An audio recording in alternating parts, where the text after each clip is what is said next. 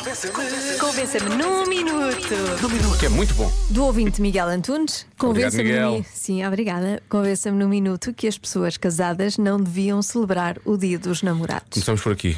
Atenção, eu gosto da mensagem do Johnny, é assim que ele se chama, mas é meio. eu Não sei. é- Diga-me você. Boa tarde, Diogo e Joana. Epá, muito sinceramente, ahm, eu acho que os casados deviam dar a vez aos, aos namorados.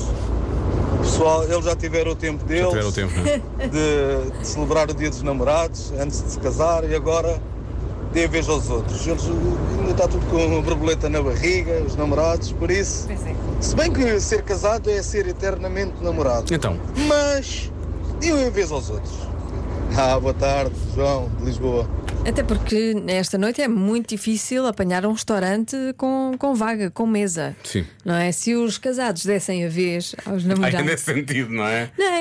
E Ah. depois celebram o quê? Celebram o dia do casamento. Pronto, já tem um dia deles. Há muita gente a dizer isso. Pois, Que o dia dos casados é o dia em que eles se casaram. exatamente. Não tinha pensado nisso, por acaso. Mas também vou dizer aquilo que as pessoas dizem mais vezes. Eu devia ser todos os dias, percebes? É todos os dias. Ah, Olá, comercial! Nós achamos que deviam celebrar Hum. porque podiam gostar de ter um tempinho juntos sem ter que estar com os filhos. Olha, Se tivessem. E aliás, por quando casam, não é? Eles gostam um do outro. Então, princípio. por que não Essa é a ideia. festejar o dia dos namorados? Porque eles passaram por essa fase.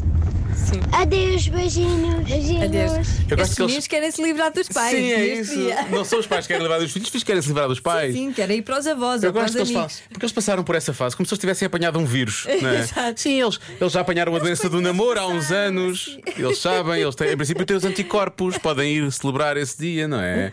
Bom, eh, vamos ouvir o nosso eh, estagiário, obviamente estagiário sem num estágio não, sem sem remuneração, sim, que é o Zé. Vamos lá, Zé. Boa tarde, Rádio Olá. Comercial. O nosso querido colega Miguel tem razão, não é? Nosso Na querido definição correta de namorar, não há vínculo matrimonial. Ah, que- Maneiras que hoje em dia, Que legal claro, isto. claro que quando uma pessoa vai almoçar ou jantar fora nesse dia, dos namorados, está lá um senhor à porta a dizer: Oh, oh amigo, o bilhete de identidade. Pô, pois, pois, pois, pois, casado. Pô, não dá. Não vai dar. Tá? Não vai ter desconto nenhum.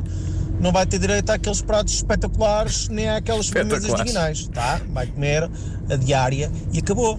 Pronto. Diário. Por isso, por um lado concordo, por outro, pá, deixem-se de coisas, por amor de Deus, está bem? Estou mesmo a ver que este menino ouvinte deve ser daqueles que, ai, eu não gosto de queijo, ai, não, não, não, mas lasanha, pumbe! Ah, pá! Mas ele tem razão. Também fiquei com um bocado dividido, sabe? Eu, é, eu fico sempre confusa. É.